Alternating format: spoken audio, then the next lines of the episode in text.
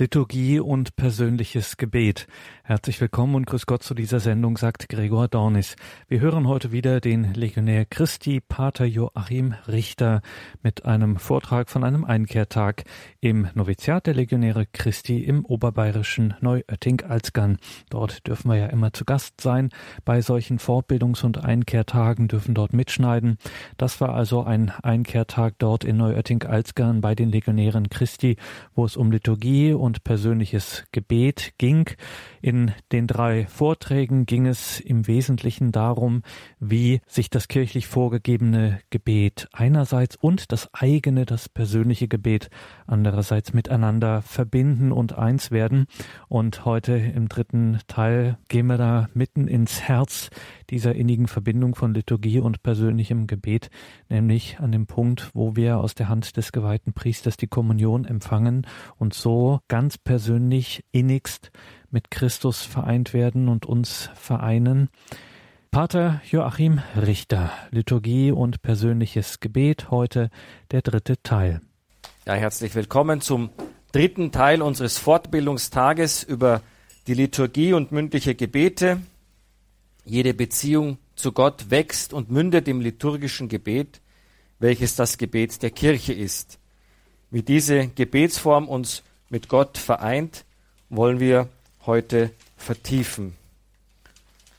Und im dritten Teil, da möchte ich ja unseren Blick nochmal erweitern. Wir kennen das Einswerden mit Christus in der Kommunion. Das ist eigentlich das größte Geschenk, was Gott uns gemacht hat, das Geschenk, was Jesus uns im Abendmahlsaal hinterlassen hat, als er die Eucharistie eingesetzt hat und auch den Priesterdienst eingesetzt hat, als er seine Jünger zu Priestern geweiht hat. Und das Ziel war, dass er sich uns im größten Moment seiner Hingabe am Kreuzesopfer mit sich vereinigen kann, dass wir mit ihm eins werden können in diesem größten Liebesakt aller Zeiten.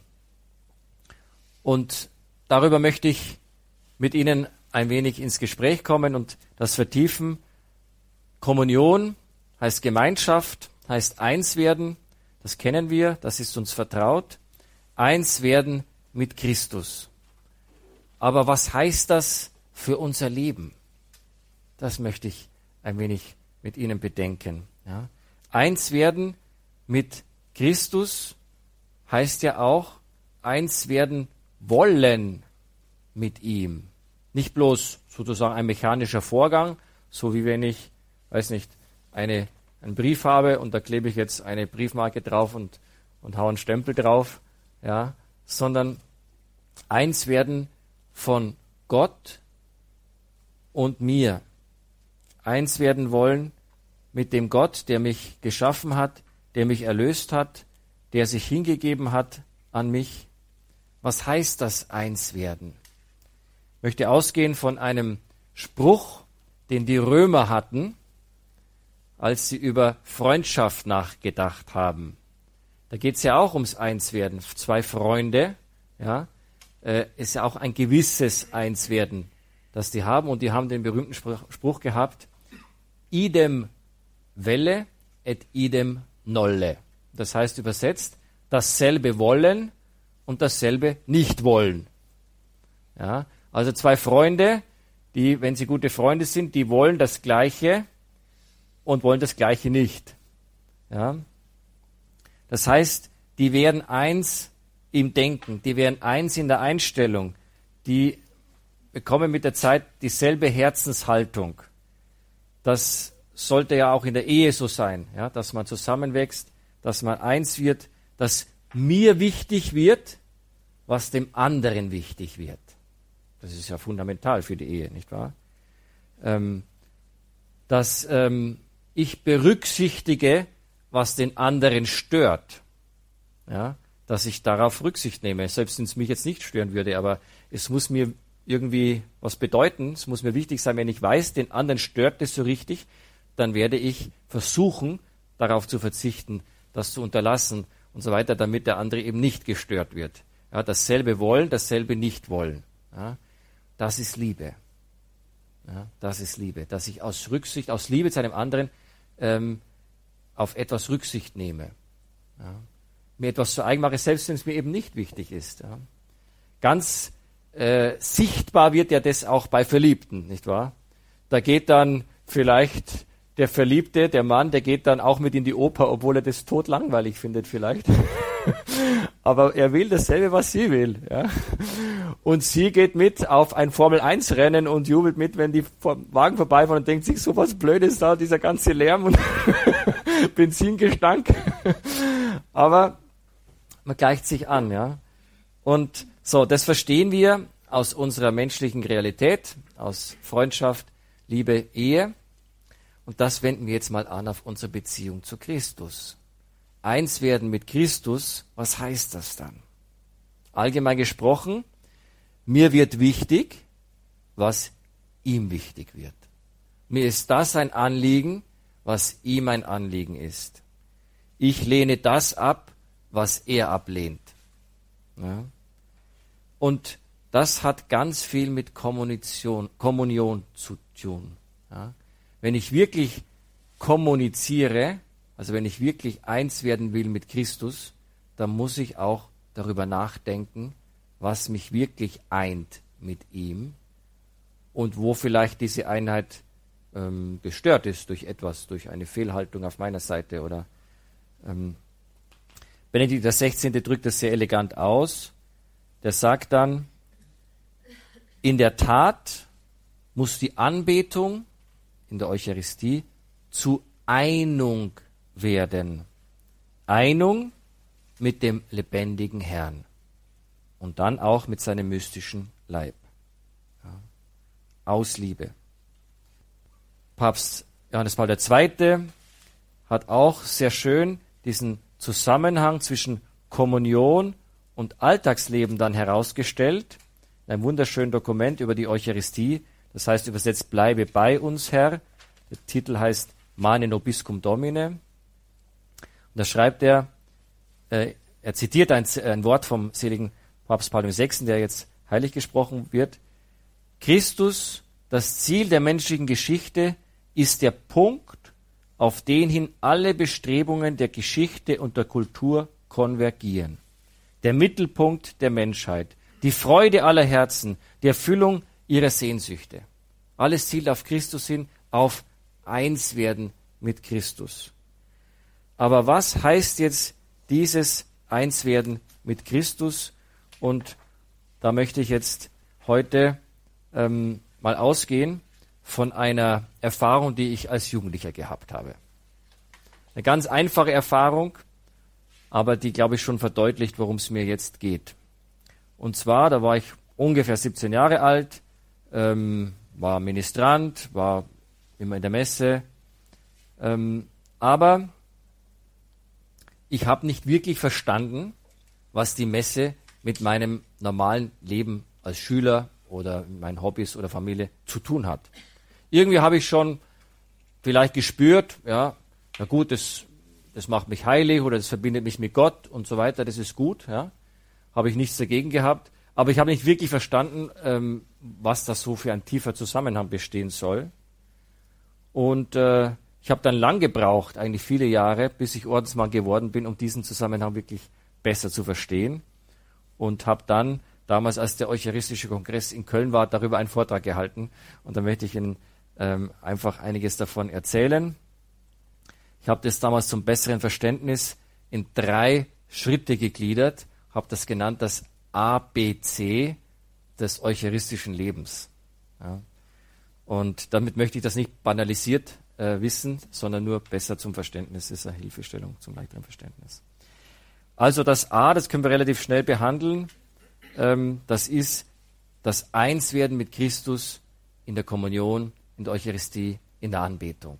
Das ist uns vertraut. Da haben wir heute Vormittag schon einiges drüber gehört. Was heißt es, zur Messe gehen? Zur Messe gehen heißt, sagt Benedikt XVI., einer lebendigen Person zu begegnen. Wenn ich zur Messe gehe, begegne ich Christus. Und er ist wirklich da, real gegenwärtig, vollkommen in seiner Menschheit und vollkommen in seiner Gottheit. Und diesen Christus darf ich in der Messe begegnen. Und zwar nicht bloß irgendwie so, hallo Kumpel, wie geht's dir? Sondern ich begegne Christus in dem Moment, wo er sich völlig aus Liebe zu uns hingibt. Moment seiner totalen Hingabe aus Liebe zu uns, wo er sich aufopfert am Kreuz an uns und dann aber auch den Tod überwindet und aufersteht. Diesem Christus begegne ich. Mit diesem Christus werde ich eins. Das ist ganz groß. Was heißt das jetzt für die Praxis? Ich bin mit diesem wunderbaren Gott, der sich aus Liebe zu mir hingegeben hat, eins geworden und sollte in einem ersten Schritt erst einmal lernen, mich von ihm lieben zu lassen. Seine Liebe, ja, genießen, mich an ihr freuen. So hat es Mutter Teresa gesagt, die große Heilige, die viele schwierige geistige Dinge super einfach formuliert hat, wirklich großartig. Sie sagte einmal mit folgenden Worten, lasst uns heute nicht viel lesen, sondern erlaubt Jesus einfach euch zu lieben. Wir wollen immer sagen, Jesus, ich liebe dich, aber wir erlauben Jesus nicht, uns zu lieben. Sagt heute oft, Jesus, ich bin hier, liebe mich. Das können Sie heute dann bei der eucharistischen Anbetung auch gleich sagen. Jesus, ich bin hier, liebe mich. Ja, das ist ja die Basis für alles. Nicht, dass wir Gott zuerst geliebt hätten, schreibt Paulus dann auch, sondern er hat uns zuerst geliebt. Das ist das Fundament unseres Glaubens. Also das ist uns vertraut, dass wir ähm, äh, mit Christus eins werden können in der Eucharistie dass wir ähm, ihn besuchen, vielleicht am Tabernakel, auch während des Tages mal, um auch da mit ihm eins zu werden, ja, im Gebet. Da gibt's ja die berühmte äh, Erfahrung von dem Landwirt in der Gemeinde Ars, wo der heilige Pfarrer von Ars gelebt hat, nicht wahr? Der täglich, bevor er aufs Feld ging, in die Kirche ging, auch am Abend, wenn er von der Arbeit zurückkam, war er in der Kirche zu finden und der Pfarrer von Aas war ein bisschen verblüfft und hat ihn gefragt, was machst du da in der Kirche? Und er erhielt zur Antwort, er schaut mich an, ich schaue ihn an. Das war alles. Mehr hat er nicht sagen müssen. Ja? Also das ist wunderbar in einer Liebesbeziehung. Das sind nicht immer Worte erforderlich, sondern das Wesentliche der Kommunikation geschieht im Austausch von Herz zu Herz. Und ich kann Ihnen so kurze Besuche auch am Tabernakel nur sehr empfehlen, weil das den Glauben enorm stärkt, ja, erneuert, wo man auftanken kann. Dieser, dieses vom ABC, dieses A bedeutet eben auftanken, ja, äh, durch die Gemeinschaft mit Christus in der Eucharistie. Natürlich, man sollte auch ein bisschen mehr Zeit ab und zu aufwenden, wenigstens einmal die Woche, vielleicht auch ein bisschen Anbetungszeit haben, halten, eine Viertel, halbe Stunde auf jeden Fall. Das tut jedem gut und das kann auch jeder leisten. Äh, für den Gott wichtig ist. Ja, also auftanken, in der Gegenwart Christi ausruhen, sich von seiner Liebe beschenken lassen, ihm sein Herz ausschütten. Die Eucharistie ist zuerst einmal Geschenk an uns. Wir dürfen uns zuerst selber beschenken lassen mit der Liebe Gottes, der mit uns eins werden will. Dann erst können wir weiterschenken. Wir können nur das geben, was wir haben. Ja, und wenn wir die Liebe Gottes aufgetankt haben, dann können wir was weitergeben. Weil aus unserer eigenen menschlichen Kraft, da können wir nicht sehr viel geben. Ja, aber wenn wir an der unerschöpflichen Quelle immer wieder nachtanken und uns beschenken lassen mit seiner Liebe, dann können wir weitergeben.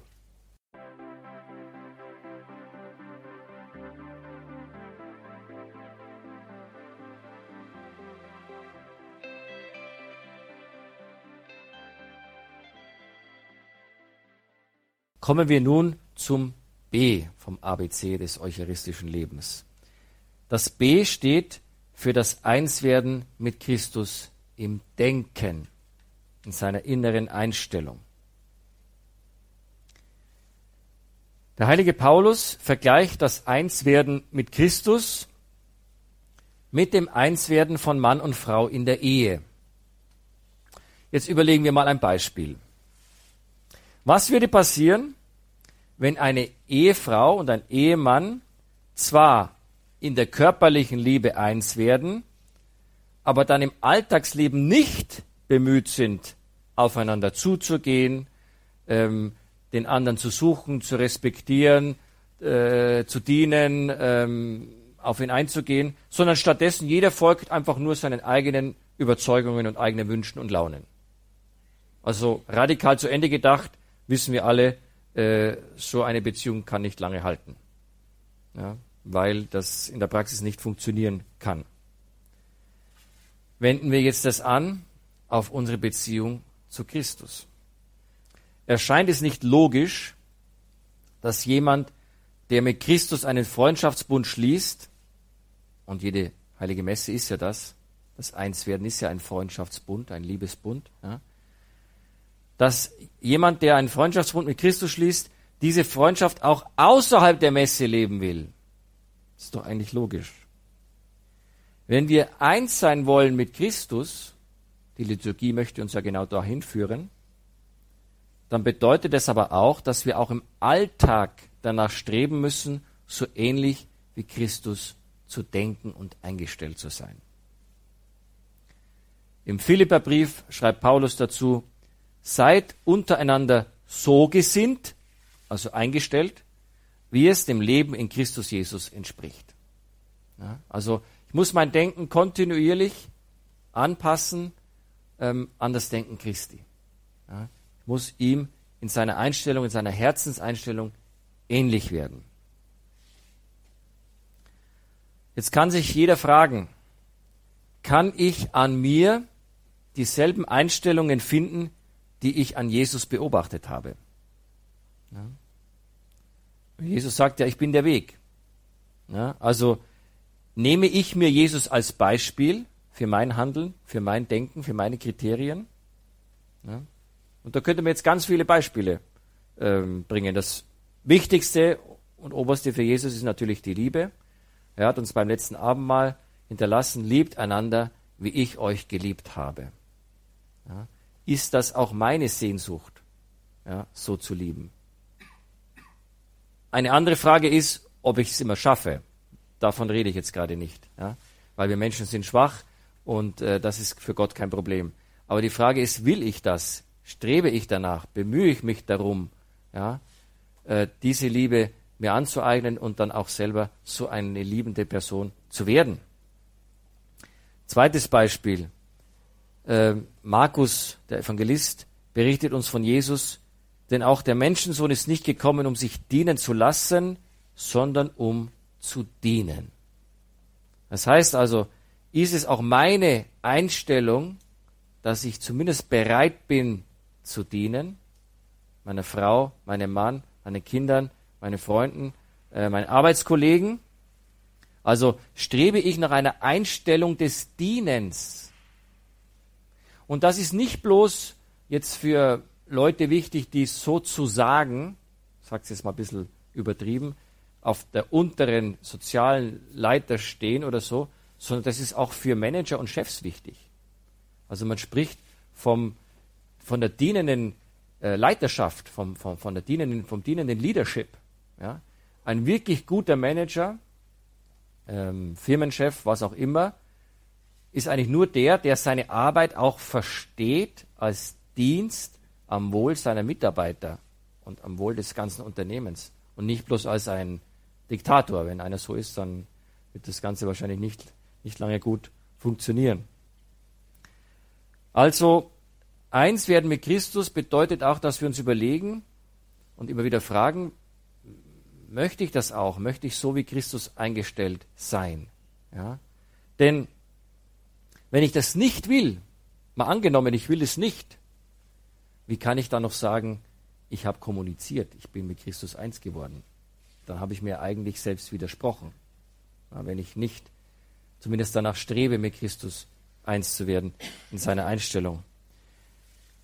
Jesus sagte einmal, lernt von mir, denn ich bin sanftmütig und gütig von Herzen. Na, die Frage ist jetzt eben, will ich das überhaupt lernen? Will ich auch so eingestellt sein und sanftmütig und gütig von Herzen sein? Nur dann wird eigentlich dieses Einswerden mit Christus real. Sonst ist es nur ein Anfang. Aber äh, was Christus ja eigentlich will, wenn er in der Kommunion, in der sakramentalen Kommunion in unser Herz kommt. Er möchte uns ausfüllen und er möchte uns umwandeln in sich selbst. Das heißt, in seine Güte, in seine Sanftmut, in seine Liebe, in seine Dienstbereitschaft, in seine Opferbereitschaft und Hingabebereitschaft. In das möchte er uns umwandeln. Und wir müssen zumindest in diese Richtung gehen wollen. Aber das heißt, ich muss mir auch immer wieder mal was überlegen oder eben oft in der Heiligen Schrift, im Evangelium nachlesen, was war denn eigentlich für Jesus wichtig? Was wollte er? Was hat er abgelehnt? Zum Beispiel das Urteilen übereinander hat er abgelehnt. Ja. Er hat gesagt, urteilt nicht. Denn so wie er urteilt und richtet, so wird über euch geurteilt und gerichtet werden. Sondern ihr sollt lieben. Und die Liebe soll so groß werden, dass ihr sogar fähig werdet, eure Feinde zu lieben. Und das hat er auch nicht von einem schönen Lehrstuhl aus sozusagen gelehrt und äh, schlaue, weise Regeln weitergegeben, sondern das hat er ja vorgelebt. Er hat ja auch in, seiner größten, in seinem größten Leiden bis hin am Kreuz, er hat ja nicht ein schlechtes Wort über seine Verfolger und Feinde gesagt. Er hat noch für sie gebetet. Vater, vergib ihnen, sie wissen nicht, was sie tun. Ja. Das heißt, er hat diese Liebe wirklich auch gelebt. Und wenn ihm das wichtig ist, dann muss mir das zumindest wichtig werden. Ob ich es dann gleich schaffe oder nicht, machen Sie sich da bitte nicht so viel Gedanken drüber. Das ist nicht so wichtig. Es geht nicht ums Schaffen und äh, ab, also abhaken können, ja, sondern das kann uns ja auch stolz machen. Das ist, das ist nicht die Frage. Die Frage ist, will ich das? Will ich in die Richtung gehen, so ähnlich eingestellt zu sein, wie er in seinem Herzen eingestellt war? Und das wird meine Einheit mit ihm immer vollkommener machen. Ja.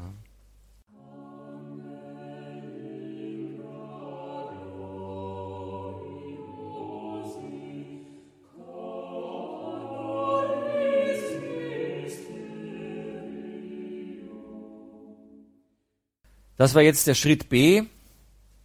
Eins werden mit Christus in seinem Denken. Und jetzt gehen wir noch einen Schritt weiter. Eins werden mit Christus im Handeln. Die Eucharistie ist ein unschätzbares Geschenk. Was könnte Gott mir noch größere schenken als seinen Sohn? Das Einswerden mit Gott ist die Ursehnsucht und tiefste Erfüllung des Menschen. Aber mit der Kommunion bekomme ich eben nicht nur eine Gabe, sondern auch eine Aufgabe, eine Sendung. Und diese Sendung, die geht von Jesus aus. Er ist der Gesandte des Vaters. Gott hat die Welt so sehr geliebt, dass er seinen einzigen Sohn in die Welt gesandt hat, damit die Welt nicht gerichtet wird, sondern jeder, der an ihn glaubt, gerettet wird. Und der heilige Johannes Paul II. hat etwas zu dieser Sendung auch gesagt.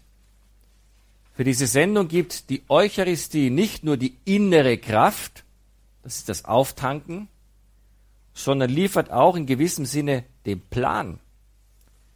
Die Eucharistie ist wirklich eine Seinsweise, die von Jesus auf jeden Christen übergeht und durch sein bzw. ihr Zeugnis in die Gesellschaft und in die Kultur ausstrahlen möchte.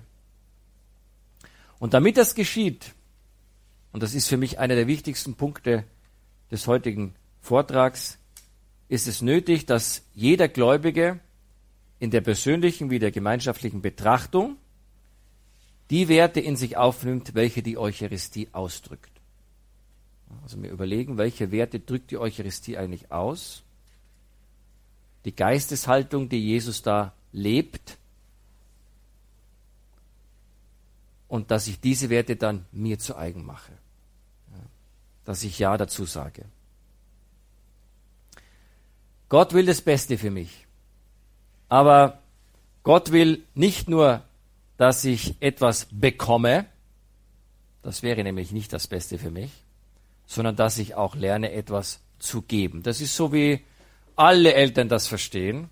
Ich kann nicht meinen Kindern jeden Morgen so einen Topf Nutella hinstellen und sagen, kannst schon essen, was du willst. Ja, keine Eltern machen das, weil sie wissen, das ist nicht so besonders gut für die Kinder, wenn sie jeden Tag, ich habe jetzt stark übertrieben, aber so einen Topf Nutella essen würden, ja, sondern sie achten darauf, dass es eine gewisse Ausgewogenheit gibt, ja, und dass die Kinder lernen, auch mit festerer Speise zurechtzukommen, ja, und dann eben ähm, lernen, nicht bloß ihren Wünschen und Neigungen zu folgen, sondern auch immer wieder lernen, was zu lernen, äh, was zu geben, äh, zu arbeiten und so weiter. Und Gott möchte dasselbe auch mit uns erreichen. Wir sollen lernen, nicht bloß zu bekommen, sondern auch zu geben. Und da möchte ich jetzt mal ganz stark auf die Heilige Messe äh, Bezug nehmen. Also in der Messe, ganz besonders in der Heiligen Kommunion, da bekomme ich ja in erster Linie was, nämlich die totale Hingabe aus Liebe an Jesus Christus. Das größte Geschenk, was Gott mir machen kann. So, das ist während der Messe. Aber nach der Messe bin ich jetzt gefragt, dass ich auch etwas weitergebe von dieser Liebe an die anderen. In meinem Noviziat gab es die Gewohnheit, dass wir so Kommentare zur Messe immer gehört haben an bestimmten Stellen in der Messe, am Eingang, vor der, vor der Gabenbereitung und vorm Schlussgebet. Und diese Kommentare haben den Sinn, das sagt auch die Kirche ähm, in entsprechenden Dokumenten, dass man ein bisschen besser versteht, was gerade in der Messe eigentlich vor sich geht ja, und das besser mitvollziehen kann. Und da gab es immer wieder einen Satz, der hat mir sehr gefallen.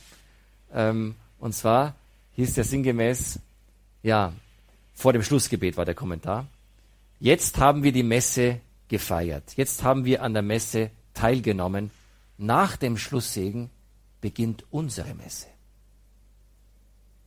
Während der Messe erleben wir, wie Jesus sich hingibt zum Brot wird, das uns ewiges Leben schenkt. Und wir dürfen es nehmen. Es ist sein freies Geschenk an uns. Aber was ist sein Traum? Was ist sein Wunsch? Dass wir nach der Messe, dass wir zum Brot werden für die anderen. Ehemann, Ehefrau, Kinder, Arbeitskollegen, Menschen, denen wir begegnen, wer auch immer. Ja. Also das heißt, wir haben die Messe, aber nach der Messe beginnt unsere Messe wo wir. In der Messe opfert sich Jesus auf, ganz und gar, aus Liebe zu uns. Nach der Messe sollen wir uns aufopfern und uns hingeben an die Menschen. Das ist eins werden mit Christus in seinem Handeln. Das ist der Zusammenhang zwischen der Messe und dem Leben draußen. In der Messe werden wir angefüllt mit der Liebe Gottes. Es ist eine Art Auftanken die Messe ist gewissermaßen, bitte nicht das falsch verstehen, aber gewissermaßen Benzin für die Seele. Ja. Und nach der Messe haben wir die Aufgabe, diese Liebe Gottes auszuteilen. Ja, das Benzin zu verbrennen, damit es uns antreibt, dass wir zu den anderen gehen und helfen und dienen und so weiter. Und wenn wir das tun, werden wir sein, was Gott von uns gedacht und erträumt hat. Wir werden Töchter und Söhne Gottes sein, Abbilder Gottes sein, ihm ähnlich. Denn was ist Gott? Was die beste Zusammenfassung, die jeder sofort weiß? Gott ist die Liebe. Oder sagen wir es ein bisschen deutlicher, Gott ist ja eine Person oder eine Gemeinschaft von Personen. Ja? Gott ist eine liebende Person. Ja? Und wenn wir Abbilder von Gott sind, wer sollen wir dann werden? Liebende Personen. Das ist das, was uns am meisten Gott ähnlich macht. Ja? Wir sollen liebende Personen sein. Und Sie können sich vorstellen, dass es deswegen von größter Wichtigkeit ist, dass wir nicht bloß andächtig und aufmerksam und bewusst, wie wir es heute Vormittag gesehen haben, an der heiligen Messe und an der Liturgie teilnehmen. Das ist wirklich wichtig. Aber genauso wichtig ist es, dass ich diese Geisteshaltungen der Messe, die Güte Jesu, die Liebe Jesu, die Dienstbereitschaft, dann hinterher lebe. Also schlimm wäre es, und das schmerzt mich als Priester oft, ja, wenn man in der Messe andächtige Leute erlebt und hinterher fallen die übereinander her und ziehen übereinander her und reden und was weiß ich wie. Da denkt man sich ja, wo waren die denn gerade? Ja, aber das muss doch zusammenpassen. Ja, wie kann ich denn sonst von Einswerden mit Christus reden? Das ist doch kein Einswerden, wenn ich das dann anschließend nicht lebe. Ja. Was ich immer wieder auch betonen muss, ist, kein Problem ist unsere Schwäche. Also alte schlechte Gewohnheiten, die kann man nicht so schnell überwinden. Ja. Ähm, oder dass wir es ja schon eigentlich beabsichtigt haben und gewollt haben, aber dann vielleicht nicht überall geschafft haben. Ja. Keine Sorge bitte, ja. Bitte nicht sich selbst verurteilen oder, oder schon gar nicht andere. Aber, ähm, aber trotzdem immer wieder den Vorsatz erneuern, dass ich diese Einheit mit Jesus dann auch wirklich leben will. Weil sonst widerspreche ich eigentlich meiner eigenen Kommunion. Ja, wenn ich hinterher nicht gütig sein will, wie kann ich sagen, ich habe Christus kommuniziert? Das, das, das geht ja gar nicht. Ja? Wenn ich hinterher nicht sanftmütig sein will, dann, dann hatte ich eben keine, dann habe ich nur einen Teil der Gemeinschaft mit, aber das ist ein Widerspruch irgendwie. Nicht wahr? Wenn ich hinterher partout niemanden dienen will, sondern alle müssen das tun, was ich so kommandiere, ja, äh, so war Jesus nicht. Ja, also da kann man jetzt, jeder muss selber über sein Leben nachdenken, aber dieses Einswerden mit Christus ist schon etwas, was das ganze Leben umfassen soll. Da ist nichts ausgenommen. Es soll nicht so sein, dass man eben am Sonntag zur Messe geht, abgehakt, und während der Woche lebe ich dann so ein, ein Leben, das irgendwie jetzt übertrieben gesagt mit Gott nicht viel zu tun hat. Sondern nein, sondern die gleichen Haltungen, die ich in der Messe erlebe, die mir geschenkt werden, die soll ich dann leben in meiner Arbeit, äh, in meinen Beziehungen, in der Familie, meiner Freizeit, mein ganzen Leben. Ich möchte jetzt diese ähm, Gedanken noch einmal zusammenfassen. Man kann sagen, Christsein ohne Feier der Eucharistie geht genauso wenig wie Christsein ohne tätige Nächstenliebe.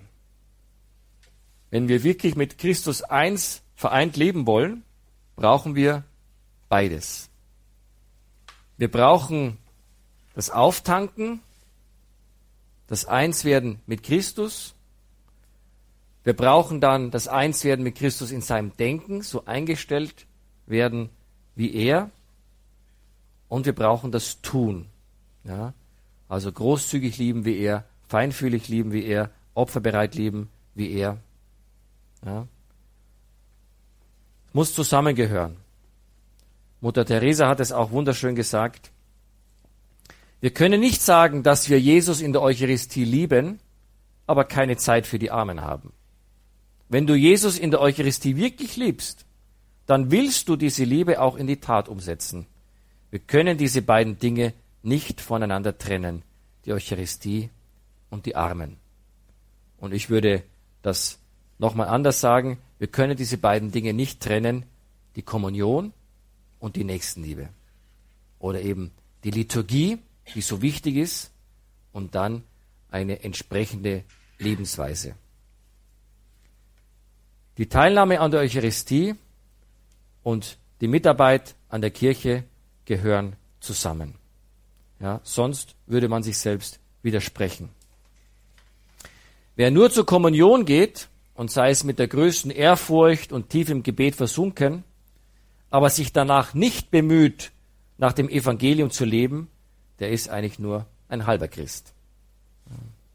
Also gestalten wir unser Leben so, dass es stark verbunden ist mit Gott durch die Liturgie, durch das persönliche Gebet. Ja, da können wir auftanken, da bekommen wir Kraft, Orientierung. Aber bitten wir auch immer um diese Bereitschaft dann entsprechend leben zu können, leben zu wollen, damit wir jeden Tag die Neuheit des christlichen Lebens leben können.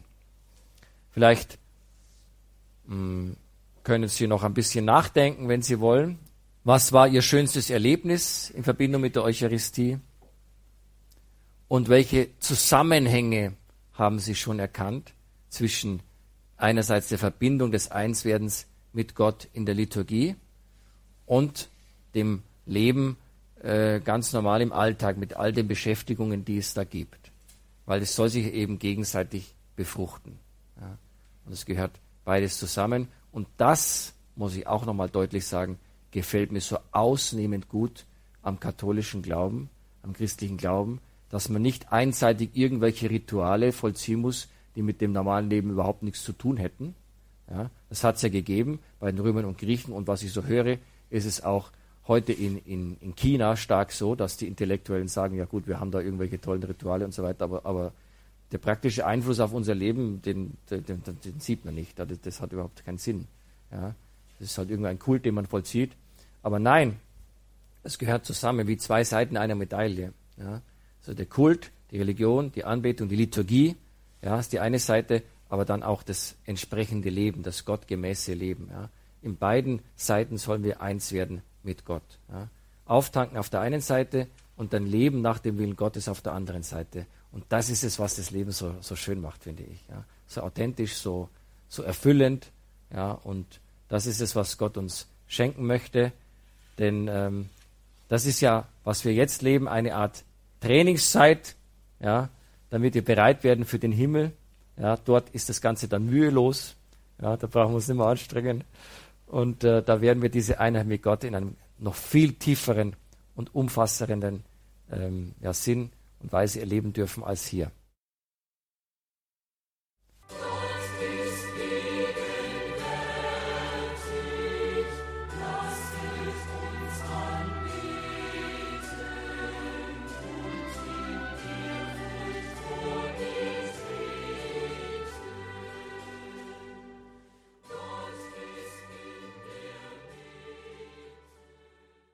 Das war Pater Joachim Richter von den Legionären Christi, sein Thema Liturgie und persönliches Gebet. Drei Vorträge haben wir hier gehört an dieser Stelle, die man natürlich auch nachhören kann auf einer CD beziehungsweise in der Radio Horeb App und ganz klassisch auch im Podcast horeb.org unsere Internetadresse. Wenn Sie auf horeb.org sind, schauen Sie ins Tagesprogramm in die Details zu dieser Sendung. Da finden Sie einen Link zu den Legionären Christi in Neuötting-Alskern, wo Fortbildungs- und Einkehrtage wie dieser stattfinden, von dem wir hier eine Aufzeichnung hörten. Das Haus der Legionäre Christi im oberbayerischen Neuötting-Alskern steht allen offen, die an solchen Veranstaltungen teilnehmen möchten, so einen geistlichen Tag mal miterleben möchten, mit geistlichen und katechetischen Vorträgen, das Ganze getragen und begleitet vom gemeinsamen Gebet, Feier der Heiligen Messe und so weiter. Schauen Sie dazu, wie gesagt, in den Details zu dieser Sendung auf horeb.org. Wir haben jetzt noch ein bisschen Zeit bis zur Kompletum 21.40 Uhr, dem Nachtgebet der Kirche. Schauen wir nochmal in das Buch des Tagespostredakteurs und Autors Josef Bordat, Credo, wissen, was man glaubt. Anhand des apostolischen Glaubensbekenntnisses hat Josef Bordert ein kleines Kompendium des christlichen Glaubens verfasst. Erschienen ist das im Lepanto Verlag und ab und an hören wir an dieser Stelle Auszüge daraus. Und heute, weil es eben um das heilige Messopfer ging, um die Eucharistie, also wo das Heilswerk Jesu Christi im sogenannten Pascha-Mysterium in der heiligen Messe gegenwärtig wird, Schauen wir da auf den Artikel des Glaubensbekenntnisses gelitten unter Pontius Pilatus, gekreuzigt, gestorben und begraben, hinabgestiegen in das Reich des Todes, was man dazu wissen muss. Dazu nun ein Auszug aus dem Buch Credo, Wissen, was man glaubt von Josef Bordat. Es liest Rolf Wundrack.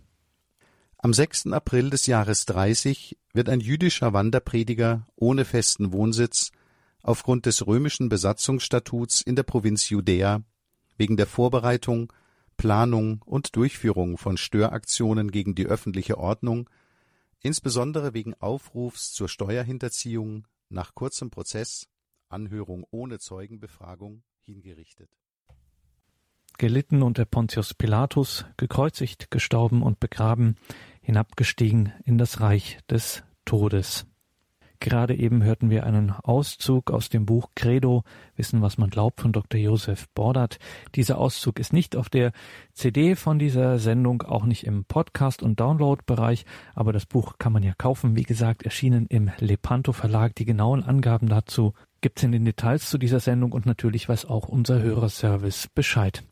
Die Überschrift über dieser Sendung war Liturgie und persönliches Gebet. Hören wir zum Ausklang nochmal Pater Joachim Richter mit ganz konkreten, ganz praktischen Tipps zum selberbeten, insbesondere was das Stundengebet betrifft. Ich muss zugeben, dass ich besonders seit ich Vorträge von einem Pater aus USA gehört habe, einem Pater der Oblaten der Jungfrau Maria, sehr gebildet, ein großer geistlicher Meister, dass ich das Stundengebet noch lieber jetzt bete, häufig auch singe und mich noch weniger ja, geniere, wenn ich das mit dem Telefon tue. Denn auf dem Telefon, da gibt es ähm, Apps für das Stundengebet, wo man kostenlos das gesamte Stundengebet der Kirche zur Verfügung hat. Wenn Sie das kaufen müssten, mit allen Büchern, die das komplette Stundengebet umfassen, also das sind viele hundert Euro. Ja, es gibt dann die Kurzfassung, es gibt diese schönen kleinen Büchlein, die auch sehr gut sind. Es gibt das monatliche Magnificat, wo ein Teil des Stundengebets enthalten ist. Es gibt viele Möglichkeiten, wie Sie das tun können. Aber eine für die heutige Zeit, die wirklich großartig ist, ist einfach die App draufladen und Sie brauchen nur noch drücken und Sie haben das richtige Gebet von diesem Tag. Weil gerade in den geprägten Zeiten, Fastenzeit, Osterzeit und dann auch entsprechend Advent und Weihnachtszeit, da ist es also mit dem echten Stundengebet schon nicht ganz so einfach. Weil an einer Stelle ist der Hymnus, an einer anderen Stelle sind die Psalmen und an einer dritten Stelle ist dann die Lesung und der restliche Teil. Ja? Und da muss man schon ganz schön hin und her jonglieren. Ja? Äh, mit vielen Bändchen und so weiter. Und da, da, bin ich auch als Priester immer wieder rausgekommen. Aber mit, dem, mit der App, da drücken Sie drauf und äh, blättern einfach immer weiter und haben es richtig und, und einfach und unkompliziert und kostet nichts. Und also ist schon ganz toll.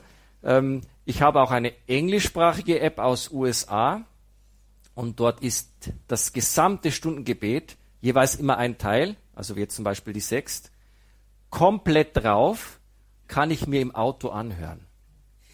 Also da wird dann auch alles schön gesungen und so weiter. Ich muss nicht blättern, ich muss mich, ich kann mich voll aufs Fahren konzentrieren und höre über die gesamte Lautsprecheranlage des Autos, wie der Hymnus gesungen wird, wie die Psalmen gebetet werden, wie die Lesungen vorgelesen werden. Also das ist ein Genuss. Das kann ich nur sagen. Es gibt auch im Italienischen solche Apps, wo dann auf in italienischer Sprache das gesamte Stundengebet eben drauf ist, sehr schön eingesprochen.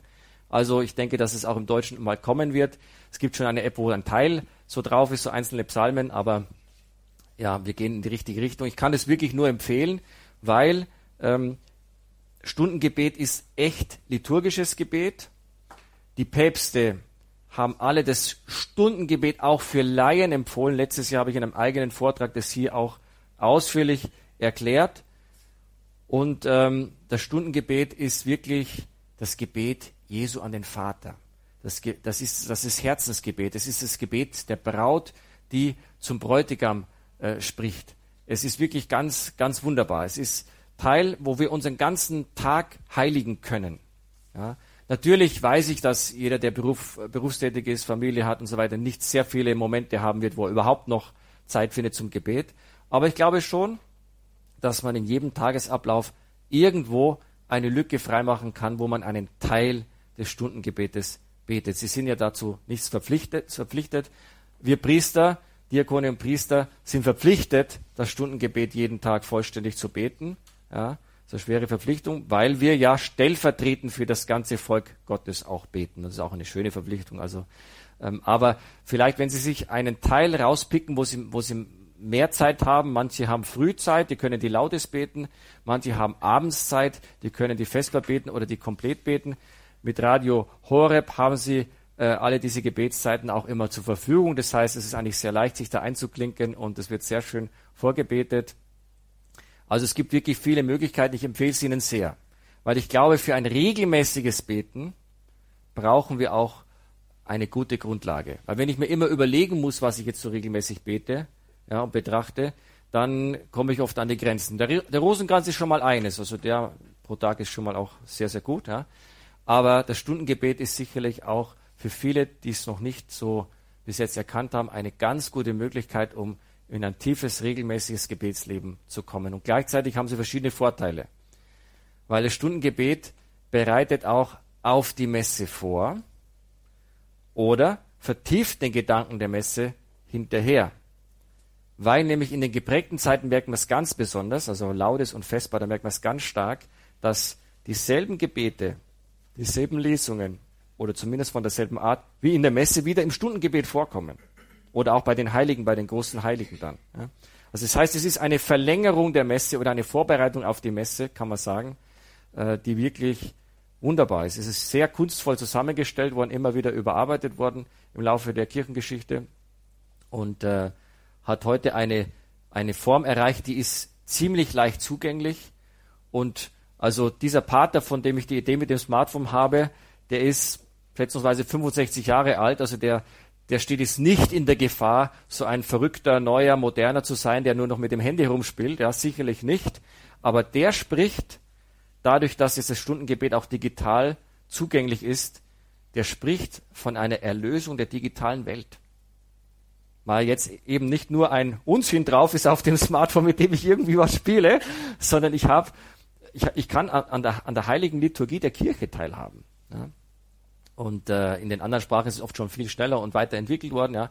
Also das heißt, egal wo ich bin in der Welt, ich kann, ich kann das Stundengebet mitnehmen. Und ich bin viel unterwegs für mich wäre es schwierig, immer das, das richtige Buch, das ist nämlich ganz schön schwer und groß, dabei zu haben, mit der passenden Lesung. Da gibt es dann 14 kleine Büchlein. Und immer dann, wenn man unterwegs ist, dann ist meistens der Wechsel auf ein neues Buch. Da muss ich dann im Voraus schon wissen, ah ja, in zwei Wochen ist ja der Wechsel auf das neue Buch, da muss ich das neue Buch auch noch mit, mit einpacken, sonst kann ich gar nicht das Richtige beten. Brauche ich alles nicht mehr. Ja. Denn ich kann es mir hier, ähm, per Knopfdruck habe ich, hab ich die richtige Stelle und einzelne Psalmen kann ich mir vor singen lassen, wenn ich mal die Melodie nicht kenne. Also ja, möchte einfach herzlich dazu einladen. In der einen App, die vom Liturgischen Institut in Trier rausgegeben worden ist, dort gibt es auch die Möglichkeit in den Einstellungen, dass Sie Kurzform anklicken, für die, die weniger Zeit haben. Und dann können Sie das Gebet der Laudes, was vielleicht normalerweise eine 15 Minuten dauern würde, ja, verkürzen auf, sage ich mal, sieben, acht Minuten. Das ist ja, also, für, also auch diese Möglichkeit ist da. Ja. Also kann ich nur empfehlen, versuchen Sie es mal. Es wird Ihr Leben wirklich, Ihr Gebetsleben wirklich echt bereichern. Pater Joachim Richter von den Legionären Christi über das Beten des Stundengebetes und das ist ein guter Übergang, weil es ist natürlich jetzt Primetime für das Gebet. Wir beten gleich um 21.40 Uhr das Nachtgebet der Kirche und dazu müssen Sie jetzt alle dranbleiben, sich hier mit einklinken in der großen Gebetsgemeinschaft, in der großen Gebetsfamilie von Radio Maria und Radio Horeb und an dieser Stelle wie immer ein herzliches Vergelt's Gott allen, die durch ihre Spende, durch ihr Gebet, durch ihr Opfer das möglich machen, dass wir hier miteinander beten können, dass hier diese segensreiche Kraftquelle des gemeinsamen Gebetes sprudeln kann. Ein herzliches Vergelt's Gott Ihnen allen dafür. Mein Name ist Gregor Dornes. Ich wünsche Ihnen allen einen gesegneten Abend und eine behütete Nacht und freue mich, wenn wir jetzt gleich geistlich im Gebet miteinander verbunden sind.